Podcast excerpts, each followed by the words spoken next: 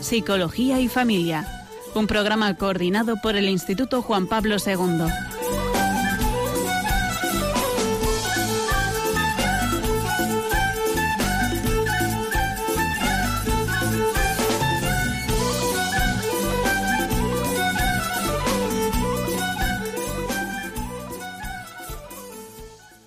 Buenas tardes.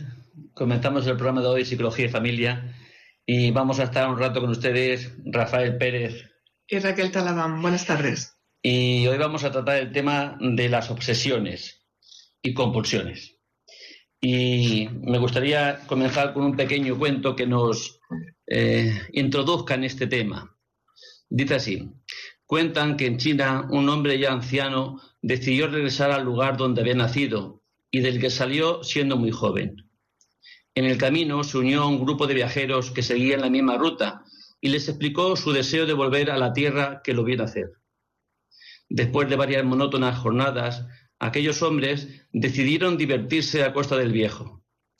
Mira, anciano, estamos llegando a la tierra de tus antepasados.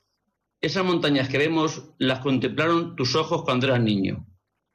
El viejo, a pesar de no recordar nada, se sintió dichoso de ver aquellas cumbres. Horas después llegaron a unas casas en ruinas. Mira, anciano, seguro que entre estas piedras jugaste en tu infancia. El viejo, al ver aquel pueblo abandonado, no pudo dejar de emocionarse. Al rato llegaron a un olvidado cementerio. Mira esas tumbas, le dijeron, continuando la broma. Aquí con seguridad están enterrados tus padres y los padres de tus padres. Al oír estas palabras, el anciano no pudo contener la emoción y estalló en lágrimas.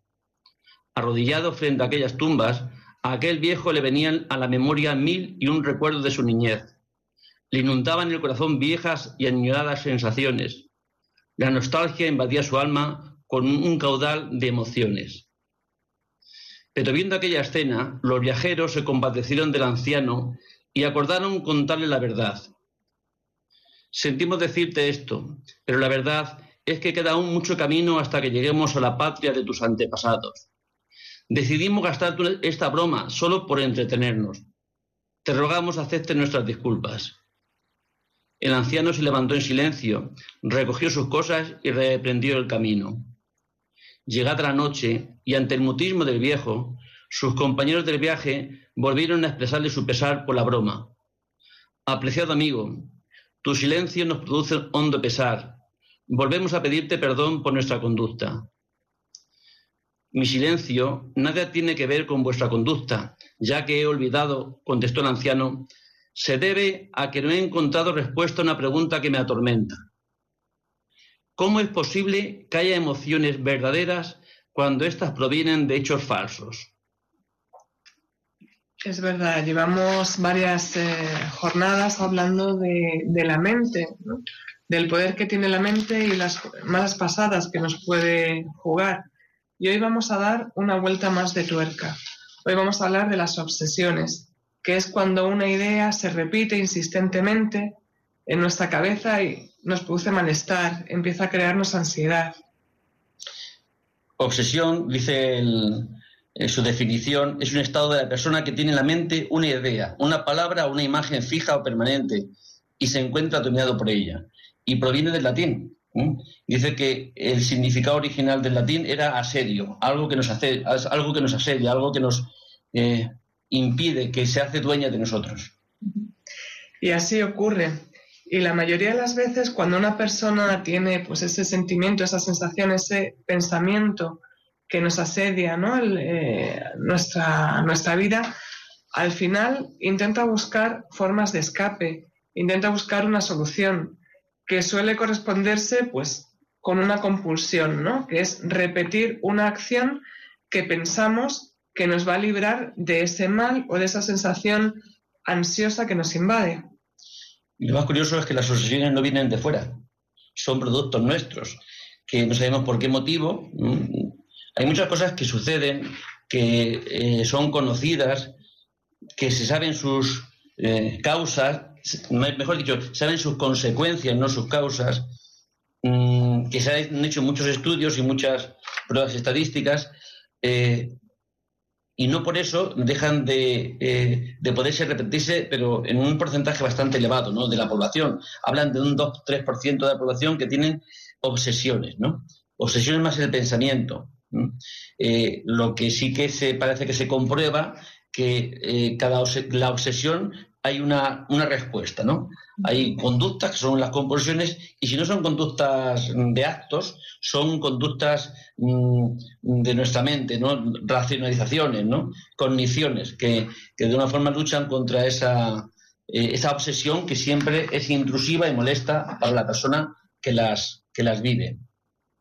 Igual que hablábamos de los pensamientos negativos y que nos llevan hacia la depresión cuando dejamos un poco que, tengan una rienda suelta en, en, nuestra vida, en nuestro pensamiento, aquí se trata un poco de lo mismo. Cuando un pensamiento se reitera, cuando no nos abandona y además nos hace sentir mal, a veces eh, tenemos la respuesta de intentar eh, evitarlo, cortarlo, a veces nos dejamos llevar y seguimos pensando y muchas veces nos crea también nerviosismo la sensación de que nos vuelva a saltar ese pensamiento que puede ser de perjuicio, de catástrofe, de infección, de ser responsable de, algún mal. La obsesión se divide en diferentes tipos dependiendo un poquito del pensamiento que, que nos aborde y todo eso va a tener pues unas consecuencias en nuestra mente y en nuestra forma de actuar también. Pero tenemos que tener en cuenta que la obsesión no es una simple preocupación, que todos, todos padecemos tantas veces, ¿no? Son preocupaciones. Eh, ¿Qué va a pasar mañana? Este, esta enfermedad que se detecta, ¿qué será? Eh, el trabajo está un poco difícil, me podrán despedir.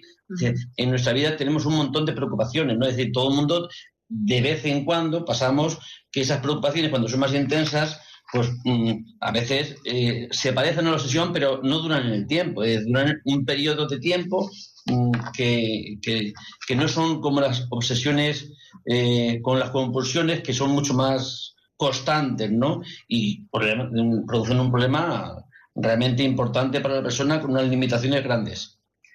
Efectivamente, el problema de la obsesión es que eh, incapacita a la persona, la incapacita para muchas veces para relacionarse o para seguir un protocolo en el trabajo porque está tan pendiente de ese pensamiento que le asalta o de hacer todas esas cosas que puede eh, pensar que le van a, solucionar el problema que, que le aborda, pues al final pierde tanto tiempo o enlentece tanto las situaciones que le impiden pues llegar a cabo eh, un trabajo correctamente, tener unas relaciones sociales adecuadas. Por ejemplo, pues, uno de los perjuicios más comunes que hay es el de enfermar o el de causar una enfermedad. Y es muy típico la compulsión, en principio lógica, de lavarse constantemente las manos. ¿no? Pues cuando una persona cada dos minutos tiene que ir a lavarse las manos, es difícil que mantenga una conversación, es difícil que pueda realizar un trabajo pues en tiempo y forma, porque está tan ocupado de evitar esas obsesiones que al final no puede pensar en otra cosa. este cuentecito expresaba una cosa, ¿no? Que como termina, que este hombre anciano se, hace una pregunta, ¿cómo es posible que situaciones falsas, ¿no? Eh, que es lo que le estaban explicando, le estaban engañando estos viajeros que le acompañaban, pueden producir emociones tan intensas y emociones verdaderas, porque las emociones y los sentimientos o la ansiedad o el malestar que produce realmente son verdaderos, aunque eh, la causa sea una falsedad, sean pensamientos intrusivos que no tienen ningún sustento de, verdad y sin embargo son suficientes como para que le pase lo que le, le produjo a este a este anciano, ¿no? Que solamente el pensar que era la ciudad donde vivió, la casa donde pudo estar de niño, o que podrían estar enterrados sus padres en ese cementerio, eh, que no era cierto, pero el hecho de darlo veracidad produce en él unos sentimientos realmente importantes e intensos. Sí, es lo mismo que hemos hablado en otras ocasiones, por ejemplo, de los enfados, ¿no? Cuando tú crees que alguien ha dicho algo malo de ti o, o no te quiere bien, tú te enfadas y estás tan en posesión de la verdad que eso crea una emoción fuerte, potente, que luego tiene unas consecuencias. pues en este caso es igual. La obsesión eh, es un pensamiento que se apodera de ti, uno reconoce que viene de uno mismo, no es como en otras enfermedades, pues que puede pensar que viene de fuera, que recibe órdenes. La persona sabe que es su propia cabeza la que le está jugando esa mala pasada, pero a veces no es capaz de rebelarse contra ello. Antes se pensaba que había puros, obsesivos puros, es decir, que solamente estaba compuesto el, trastorno por la obsesión, es decir, por pensamientos, pensamientos persistentes, intrusivos, que no quería la persona ni mucho menos que sucedieran, que los podía considerar irracionales y sin embargo tenían la fuerza como para producir el malestar en la persona, ¿no? Pero lo que se ha comprobado que luego ese obsesivo puro que no tenía una convulsión, no tenía conductas como puede ser las personas que se lavan tanto las manos porque tienen miedo a la, contaminación o a las infecciones, eh, lo que se ha podido comprobar que su compulsión no es tanto de actos, no de conductas, sino de razonamientos, es decir, de argumentaciones, de pensamientos que dando vueltas y razonando y argumentando eso que la obsesión le, presenta. Y realmente es un sufrimiento enorme. Yo he conocido a, personas que tenían esta dificultad, buscando ayuda por salir de, este trastorno, y es para, para, la persona que lo vive, es un sufrimiento tan real, tan incapacitante, que le crea tanta angustia que que es que le impide vivir, tener una vida eh, equilibrada con su esposa, con su, con su, con sus cónyuge, con sus hijos, en el trabajo. Es algo que le, es como algo que le invade y le impide el poder vivir la vida con la naturalidad que la vida le presente, ¿no? Afrontando los problemas propios que a cada uno en nuestra vida se nos, se nos presenta, ¿no? Es verdad, además las estadísticas eh, dicen que hay como dos formas de reaccionar ante esto, ¿no? Uno es a través de eh, las acciones, son personas eh, muy activas en el sentido de que repiten muchas veces una acción, y la otra forma es el lentecimiento del pensamiento, porque precisamente un poco lo que tú dices, Rafa, empiezan a pensar y a darle vueltas y a razonar sobre esa cosa que tienen en mente, por ejemplo, un trastorno que tiene que ver pues con la eh, la obsesión filosófica y teológica, ¿no? El, estar constantemente pensando, pues, qué es el hombre, cuál es el sentido de mi vida, qué tengo que hacer, para qué estamos en este mundo, qué se puede hacer. Y puedes pasar tanto tiempo razonando sobre eso además con una preocupación angustiosa que al final te incapacita para realmente hacer otras cosas o dedicar tu pensamiento en cosas a lo mejor más fructíferas. Sí, es cierto. El, el, yo a veces cuando voy al tren por la mañana, a las siete y media, pues me encuentro con una persona que no conozco, pero que coincido, porque irá al mismo sitio que yo, y yo ya viendo de lejos sé que es él. Ese es en este caso es un hombre. Un hombre que eh, mientras le paso, porque el hombre se entretiene mucho hasta que llega, y va al tren, porque una vez me lo he encontrado mucho más cerca de la estación, pues va dando patadas a todo lo que hay en la acera va quitando cualquier papel que tiene pegado cualquier portal. Es decir, en las colillas las da una patada que vaya, es decir, y algunas veces se pasa hasta la otra acera para, porque ha visto algo que le produce. Pero todo esto, todo de camino, ¿eh? Claro. Yo le veo de lejos, le paso, le cruzo y el hombre se, se vamos, para él será mm, incapaz, ¿no? De, de, de pasar viendo algo que, según su obsesión, no debería estar, ¿no? Es decir, y yo algunas veces le pienso, luego alguna vez me he cruzado y le, he visto, pues em, no está pendiente más, más allá que de, lo que esos estímulos le, llaman, ¿no? No está pendiente de quién, de mí no estoy pendiente, desde luego, ¿no? Pero es algo que le, que le incapacita, ¿no? Que le hace perder el tiempo, que, que, tiene unas consecuencias importantes en su vida, ¿no? A la hora de impedirle, pues, un, un equilibrio en, su forma de vida. Claro. Imagínate lo que puede tardar este hombre en llegar a su trabajo, ¿no? O en hacer cualquier desplazamiento. Y seguramente para él es muy importante que no haya nada en el suelo. Casi todos los niños pasan por una fase de, juego que es, por ejemplo, andar sin pisar las rayas de las baldosas. Yo también lo hago. bueno, tú eres, un, niño todavía. El problema está cuando eso pasa de ser un juego a una obsesión y realmente crea angustia, por ejemplo, el pisar una raya en el suelo o un determinado color. Eh, eso incapacita, ¿no? Evidentemente. Y eso realmente eh, ahora están muy de moda las series, las películas que tienen personajes eh, con trastornos obsesivos, con trastornos obsesivos compulsivos, porque entre comillas es muy divertido ver a una persona así, ¿no? Que está tan pendiente de cosas que en principio puede ser eh, nimio y para ellos es la propia vida y se dejan, pues pierden el resto de, del tiempo, pierden el resto de, de la intensidad de su vida, ¿no? Preocupados de estas cosas. Sin embargo, no tiene nada que ver con vivir con una persona con estas características, ¿no? Y sufrirlo en la propia carne. Eso es un sufrimiento enorme. Que por mucho que sepa que es algo irracional, que no tiene sentido, eh, la, compulsión que hace, la conducta que, a que se siente obligado a realizar, le alivia esa ansiedad que produce, pues en este caso cualquier, eh, la obsesión que tenga, ¿no? que tiene distintos contenidos, ¿no? Y es que le produce una angustia real.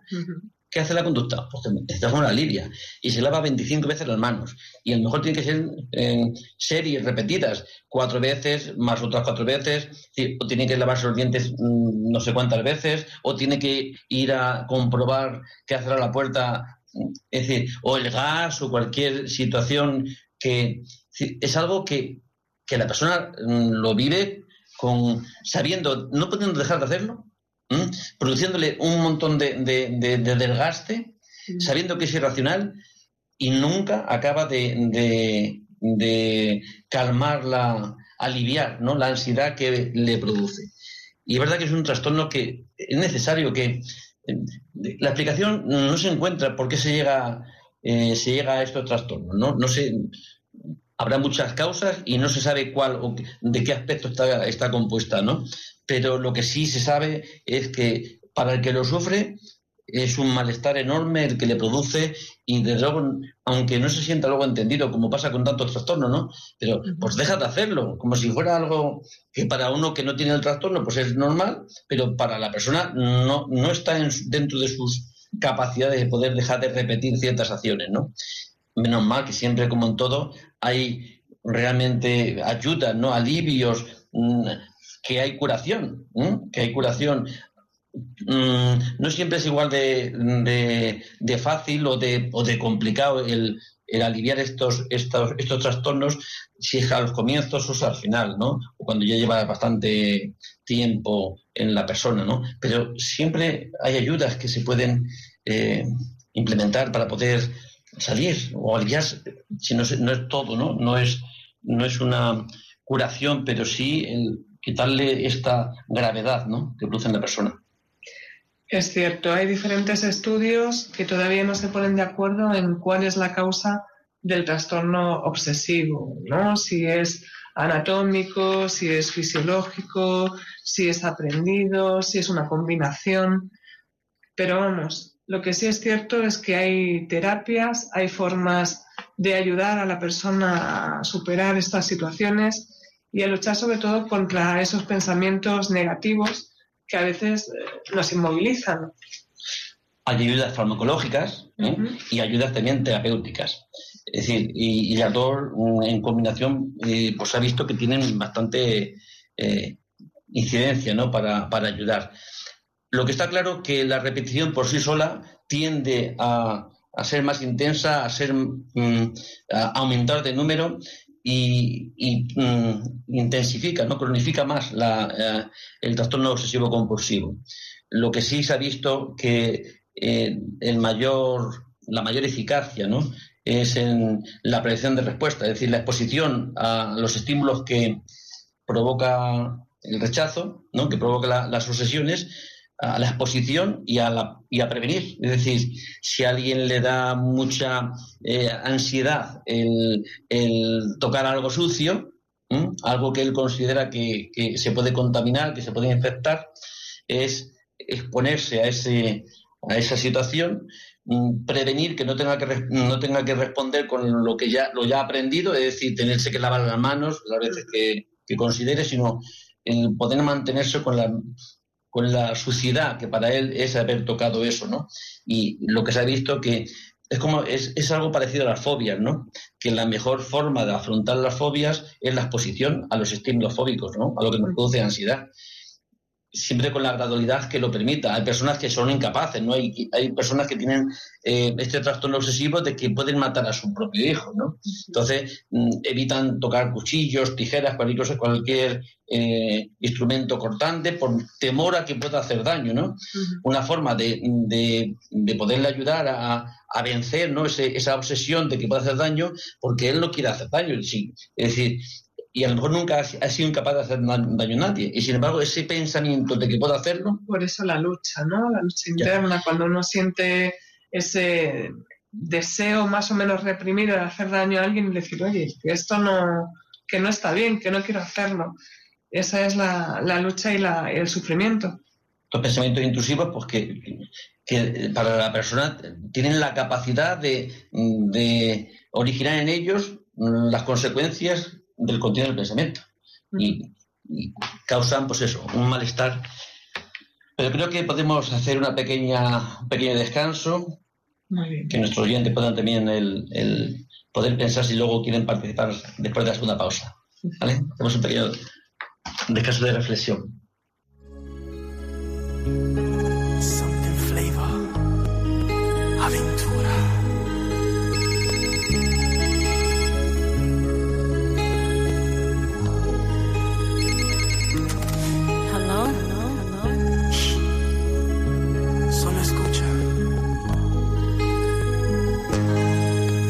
Las 5 de la mañana y yo no he dormido nada. Pensando en tu belleza, en loco voy a parar. El insomnio es mi castigo, tu amor será mi alivio. Y hasta que no seas mía, no viviré en paz. Yo conocí tu novio, pequeño y no buen. Y sé que él no te quiere por su forma de hablar. Además, tú no lo amas porque él no da la talla. No sabe complacerte como lo haría yo pero tendré paciencia porque él no es competencia, por eso no hay motivos para yo respetarlo.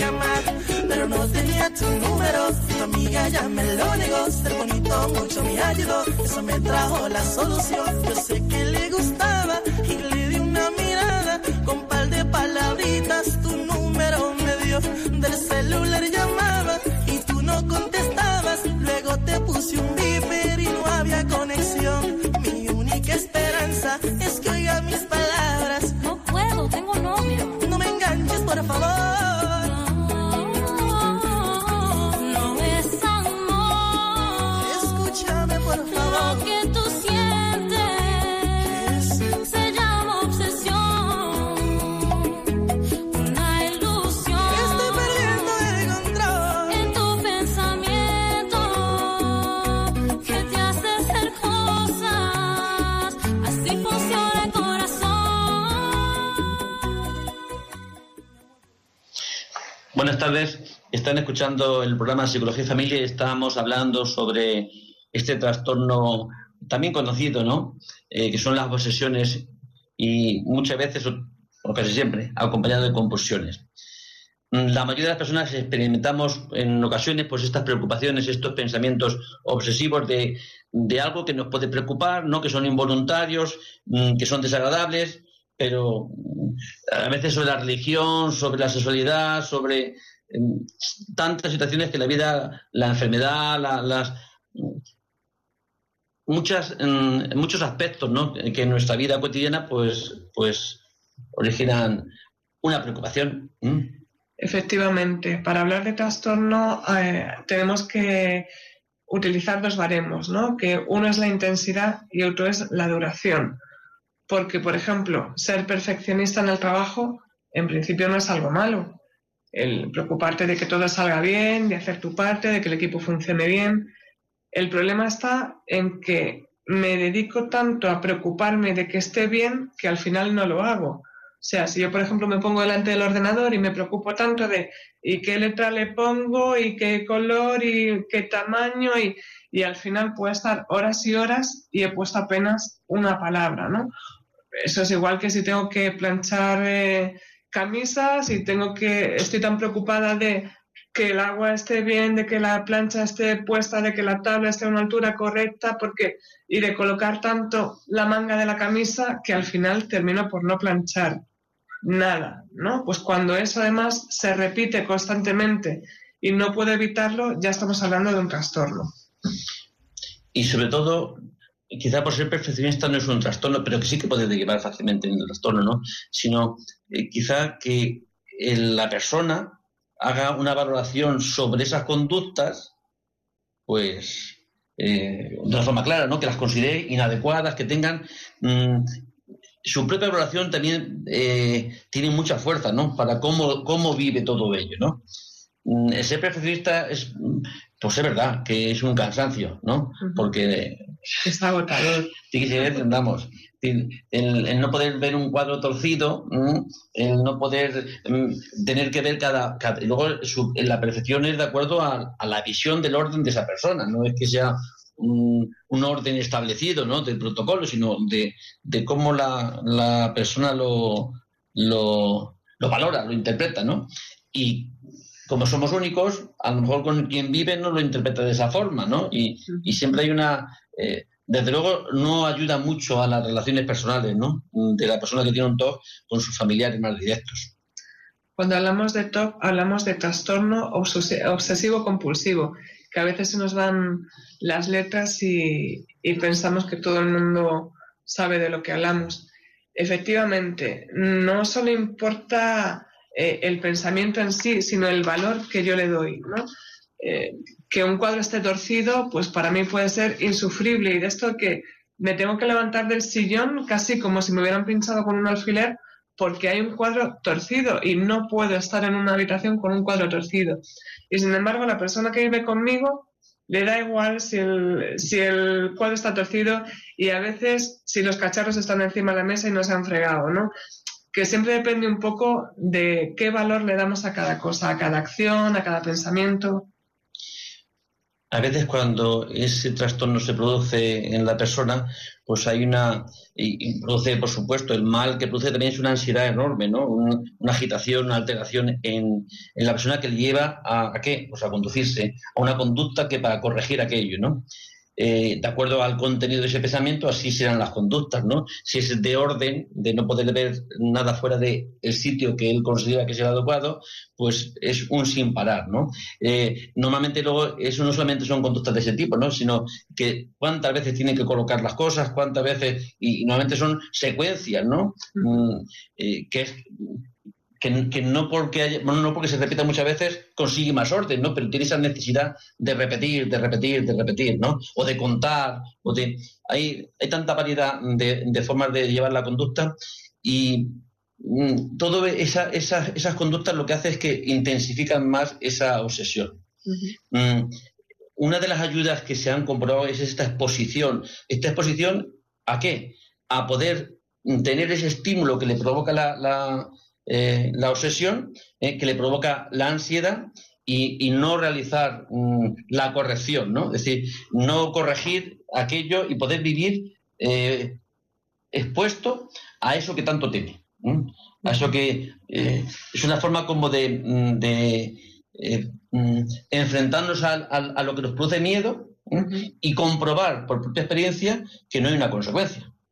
Si tengo miedo a, a que pueda hacer daño con un cuchillo a alguien querido y tienes el cuchillo y está la persona querida, es decir, cuanto más puedas tener expuesto, estar expuesto a, eso que temes y, con, y puedas comprobar de que no, de que no, no hay ninguna acción para, con, para que ese pensamiento se cumpla, pues es una forma también de que la ansiedad va bajando. Al principio es muy intensa y va bajando. Es verdad que hay personas que no pueden No pueden, hay que hacerlo de una forma muy gradual para que, para que puedan eh, aguantar ¿no? la, ansiedad que les produce eh, esa exposición.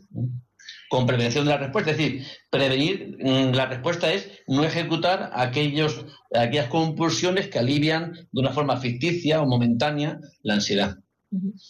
Efectivamente, algo que no pensamos cuando estamos en medio de un ataque de ansiedad o cuando estamos eh, con un pensamiento recurrente en la cabeza es que si aguantamos, va a parar. O sea, no necesitamos realizar una acción, no necesitamos eh, filosofar con nosotros mismos sobre una determinada respuesta, porque vemos que sin hacer nada, al final, toda esa ansiedad que se puede traducir a veces en respuestas fisiológicas, en sudor, en temblor, en angustia, en, pues, en taquicardia, pues vemos que si, si aguantamos, primero menos tiempo y cada vez más tiempo, vemos que no ocurre nada, lo cual también nos ayuda a superar pues ese miedo, ¿no? Esa ansiedad y esa obsesión.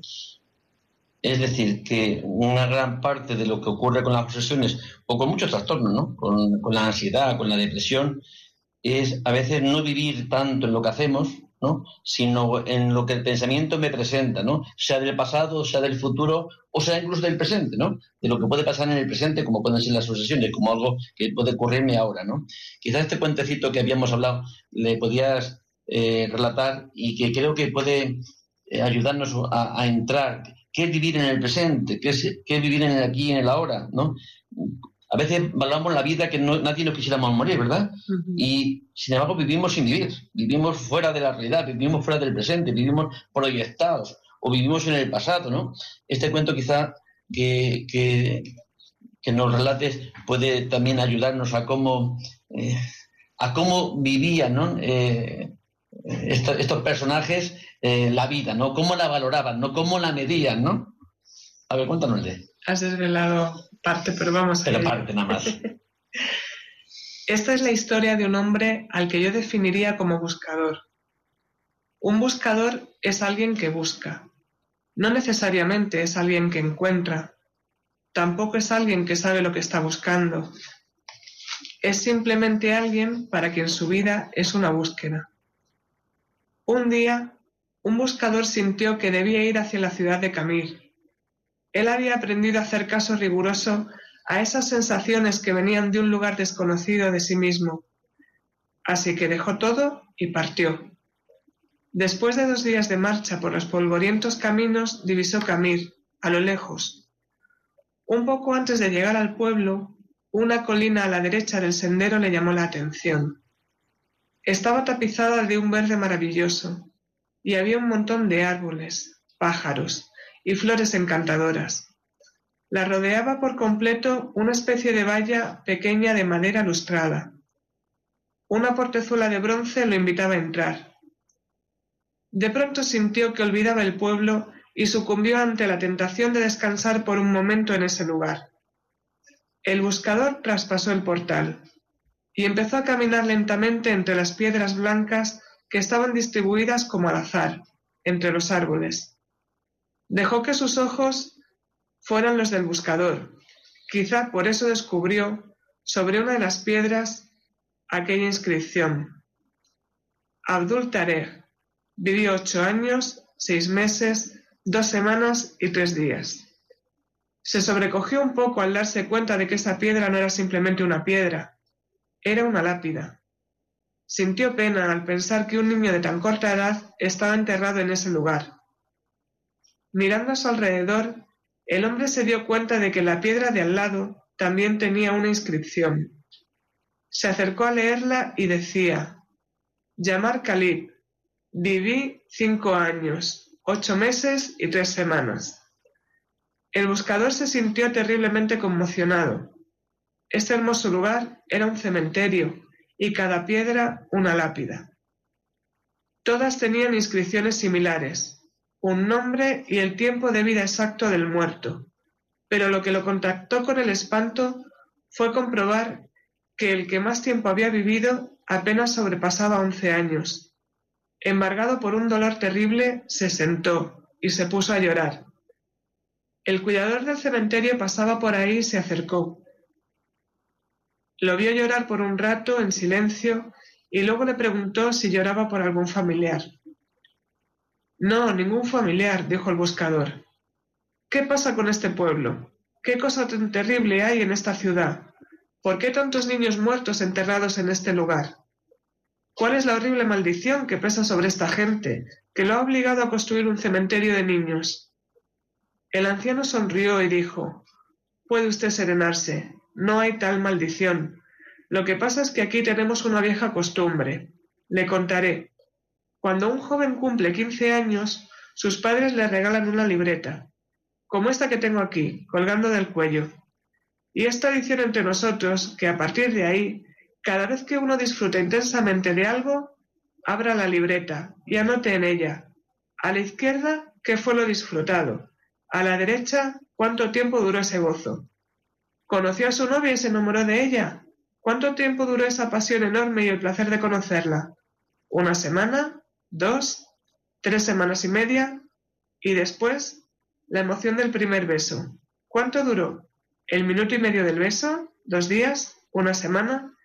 ¿Y el embarazo o el nacimiento del primer hijo? ¿Y el casamiento de los amigos? ¿Y el viaje más deseado? ¿Y el encuentro con el hermano que vuelve de un país lejano? ¿Cuánto duró el disfrutar de estas situaciones? ¿Horas? ¿Días? Así vamos anotando la libreta cada momento. Cuando alguien se muere, es nuestra costumbre abrir su libreta y sumar el tiempo de lo disfrutado, para escribirlo sobre su tumba, porque ese es, para nosotros, el único y verdadero tiempo vivido.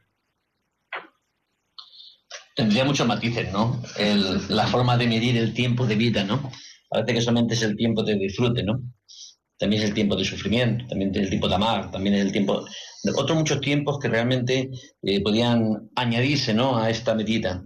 Pero quizás lo que no se puede añadir a nuestra vida como tiempo de vida es esos tiempos de angustia producido por la nada, producido por el vacío, producido por pensamientos vanos, ¿no? Eh, por trastornos. Quizás son tiempos que estamos dormidos, estamos como fuera de, fuera de, nuestra, de la propia existencia, ¿no? Quizás no, no, se podrían contabilizar tanto, ¿no? Como tiempos de vida, ¿no? Sino tiempos que estamos fuera de la realidad, ¿no? Un pensamiento intrusivo, un pensamiento que nos hace vivir con unas, unas emociones, unos sentimientos eh, ajenos a la propia existencia, más que a lo que produce el pensamiento, ya no lo podemos llamar una vida plena, ¿no? Sino eh, una vida un poco ¿no?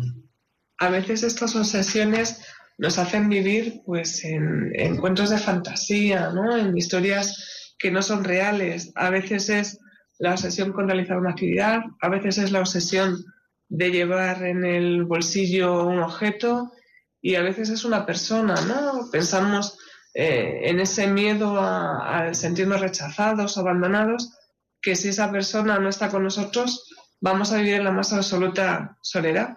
Y a veces hay hombres que se confunden, pues como decía la canción antes, pues con una obsesión, pensando que poseemos a la persona, Y todo nuestro pensamiento y todas nuestras, nuestras acciones están en estar con esa persona y, en controlarlo, perdiéndonos pues lo que es nuestra vida en realidad.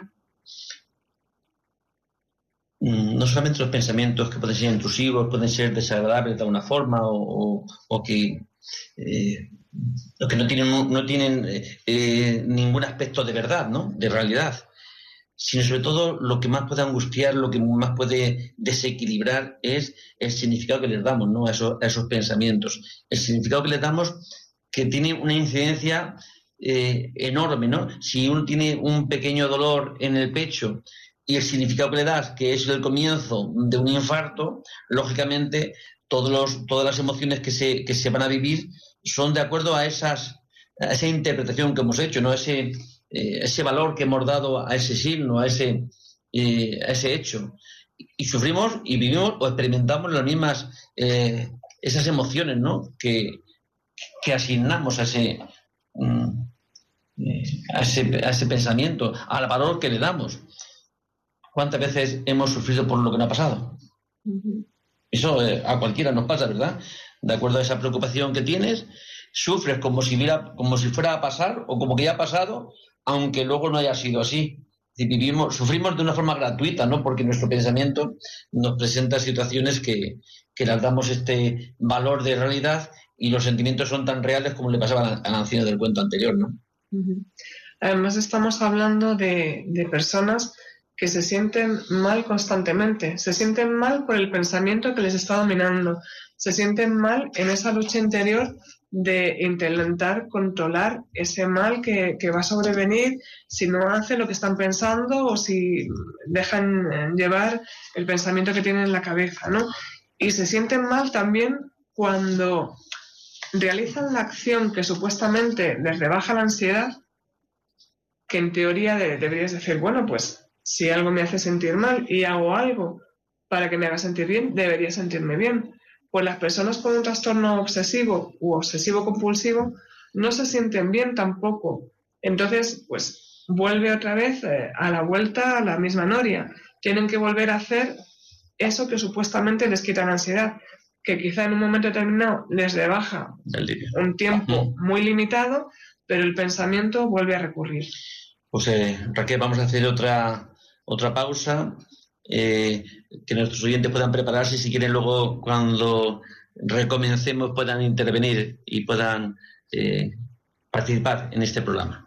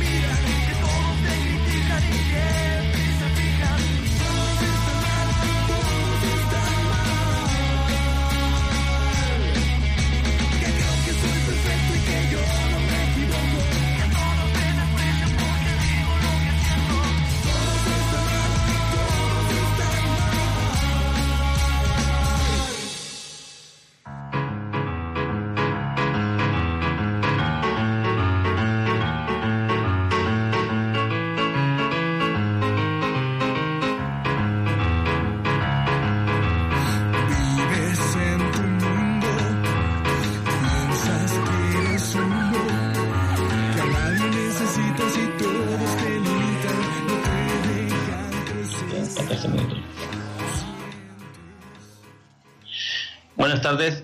Escuchan Radio María, están escuchando el programa Psicología y Familia. Si quieren participar con sus preguntas o sus experiencias en el programa de hoy, pueden llamar al teléfono 91 153 8550 y gustosamente les atenderemos, escucharemos sus opiniones.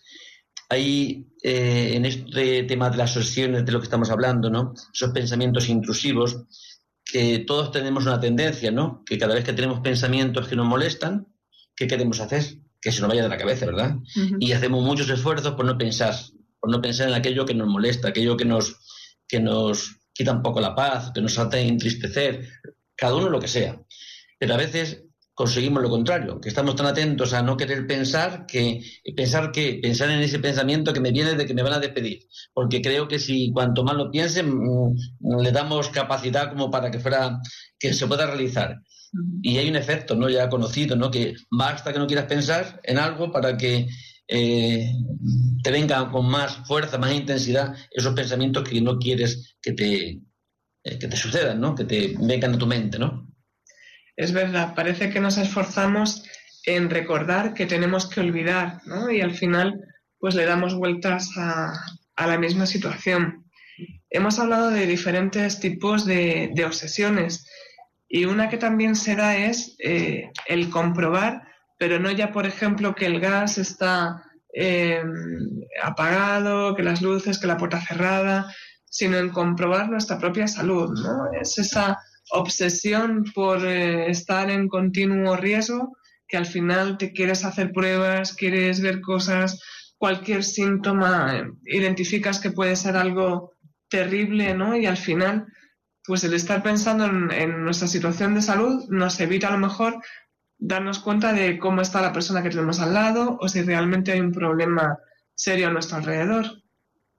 Otra puede ser pues el querer que las cosas estén ordenadas, siempre pues lo que decíamos antes, ¿no? Todo colocado, eh, o incluso acumular, coleccionar objetos insignificantes, ¿no? Lo cual a mí me ha servido para identificarme, ¿no? Esto de acumular papeles, libros, con la intención de, de luego leerlos, de luego ordenarlos, pero realmente hay gente que dedica tanto tiempo a esta acumulación que luego no realmente no se pueden hacer cargo de, de pues eso, de, de, ordenarlo, no tienen un sistema de hacerlo, no, no tienen tiempo real, ¿no? Porque se están dedicando a su obsesión. A veces, pues eso, ¿no? A seguir ritos mentales, a, parece que si no pensamos las cosas de una determinada manera o tenemos una imagen, pues el día no se va a dar bien o esa reunión que, que tenemos si no entro pues con el pie derecho o llevo el traje que me ha dado suerte otras veces, ¿no? Para una entrevista o el bolígrafo para un examen, parece que todo va condicionado a que me va a salir mal. Y en principio, bueno, algo que puede ser inocente como una costumbre, cuando empieza a ser, pues, problema de, miedo, de, de ansiedad, de nerviosismo real incapacitante, pues ya estamos ante un problema. Y todos no son más que formas de neutralizar o querer naturalizar, aunque no lo consigamos, una obsesión. Uh -huh. Y el contar, el verificar eh, la salud o el gas o la puerta que está cerrada o el contar no sé cuántas veces o el, el lavado de manos, sí, son formas solamente, ¿no? Conductas que quieren neutralizar un, las consecuencias de un pensamiento. Que si el pensamiento es falso, es irreal, lo que neutralizan es algo también irreal. Es decir, que no hay una, no hay una, una sanación ¿no? de aquello que molesta, porque lo que la causa quizás es el pensamiento, lo otro es la consecuencia.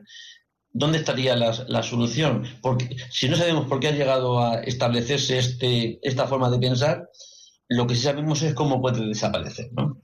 Uh -huh. que, el, que es enfrentarnos hay, hay un, un, una premisa psicológica, ¿no? que la intención paradójica, ¿no? igual que pasa en un pensamiento que, que consigue lo contrario, es decir, uno no quiere pensar en algo, no pienses en, en, en un elefante amarillo, no, no pienses, ¿eh? no pienses, inténtalo pensar, ¿no?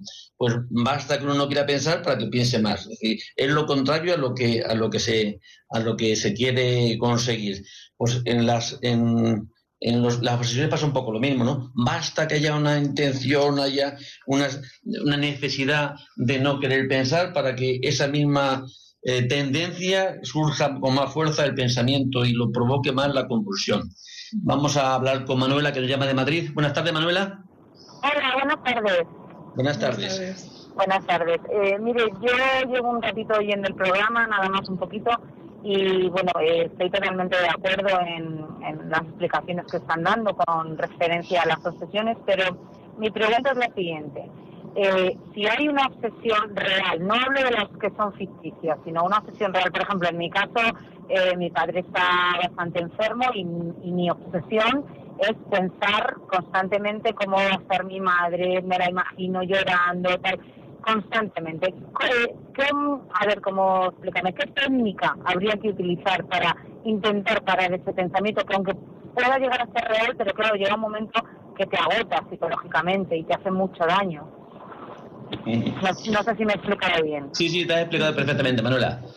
Te has explicado perfectamente. Gracias. Fíjate que lo que dices, la situación es real. Las consecuencias o las preocupaciones ahí pueden ser más intensas o menos intensas. Es decir, ¿qué pasará ante la enfermedad de su padre? ¿Que habrá una serie de consecuencias para su madre? Pues lógicamente.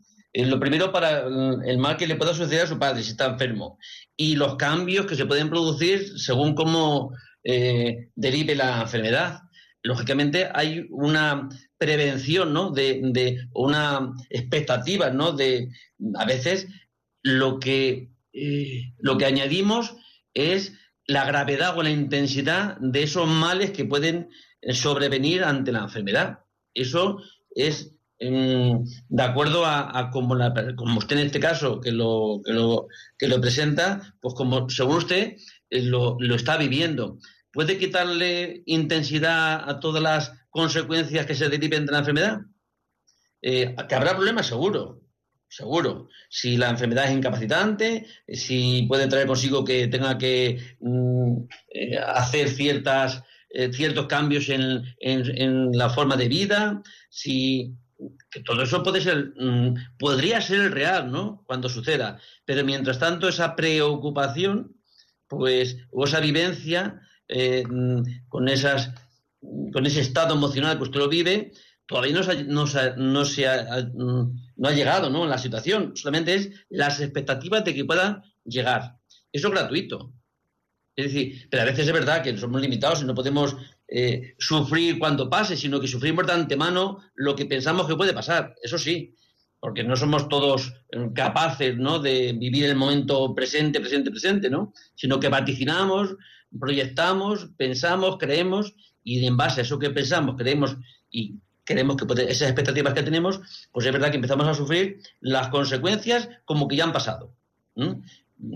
Es propio, ¿no? Que si puede eh, derivarse algo, pues que haya Mm, una prevención y que pueda hacer o preparar todo aquello o prepararse para todo aquello que puede sobrevenir. Pero no porque esté sucediendo. La intensidad quizá es una un poco de forma mm, de cada, como cada persona vive estos acontecimientos, ¿no?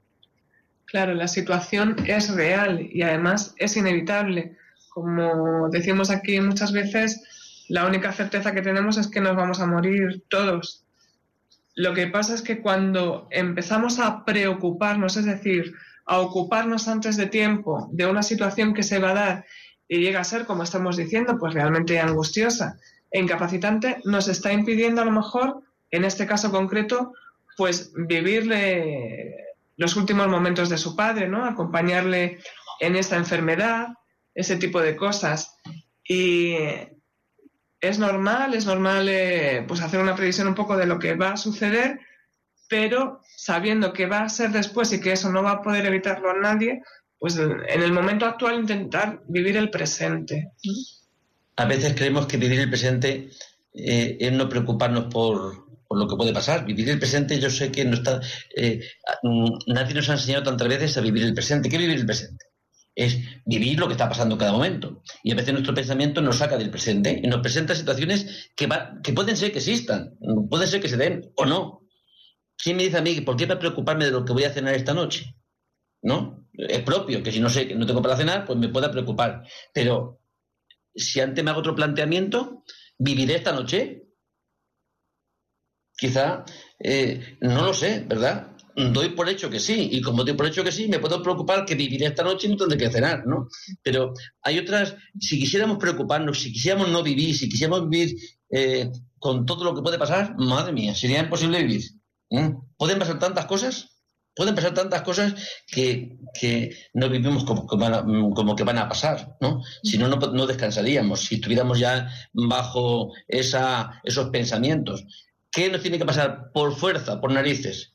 Yo, hay un cuadro, me acuerdo de mi abuela que tiene un cuadro de un, eh, un cuadro en su habitación que era una imagen de un santo, no me acuerdo qué santo era, que estaba con una mesita, con una vela, con un libro de oraciones y con una calavera, ¿no? Y, el significado de aquella calavera, mm, porque yo he visto en más, en más sitios esta calavera en, en, estos, en estas imágenes, pues tiene un significado que es recordar que tenemos que morirnos, ¿no? Recordar la muerte. Pero recordar la muerte no como no en forma masoquista, no, sino de una forma mm, que nos ayude a vivir la vida con, con peso, ¿no? Sí, a tomar en, en, peso todas nuestras circunstancias, pero tomar en peso nuestras circunstancias son las circunstancias del hoy, del hoy.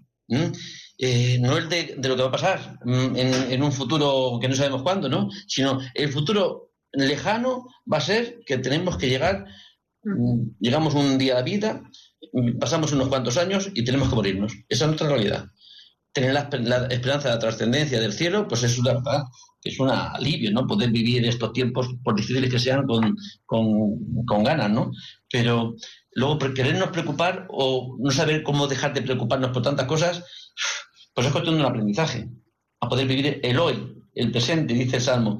Si hoy escucháis su voz, no endurezcáis el corazón, ¿no? Si hoy no tenemos más que hoy, no existe más que el mañana no existe y el pasado dejó de existir.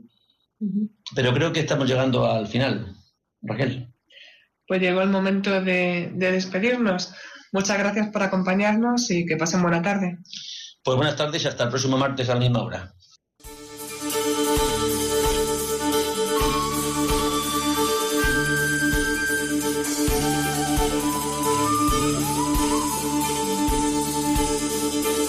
Y así concluye Psicología y Familia, un programa coordinado por el Instituto Juan Pablo II.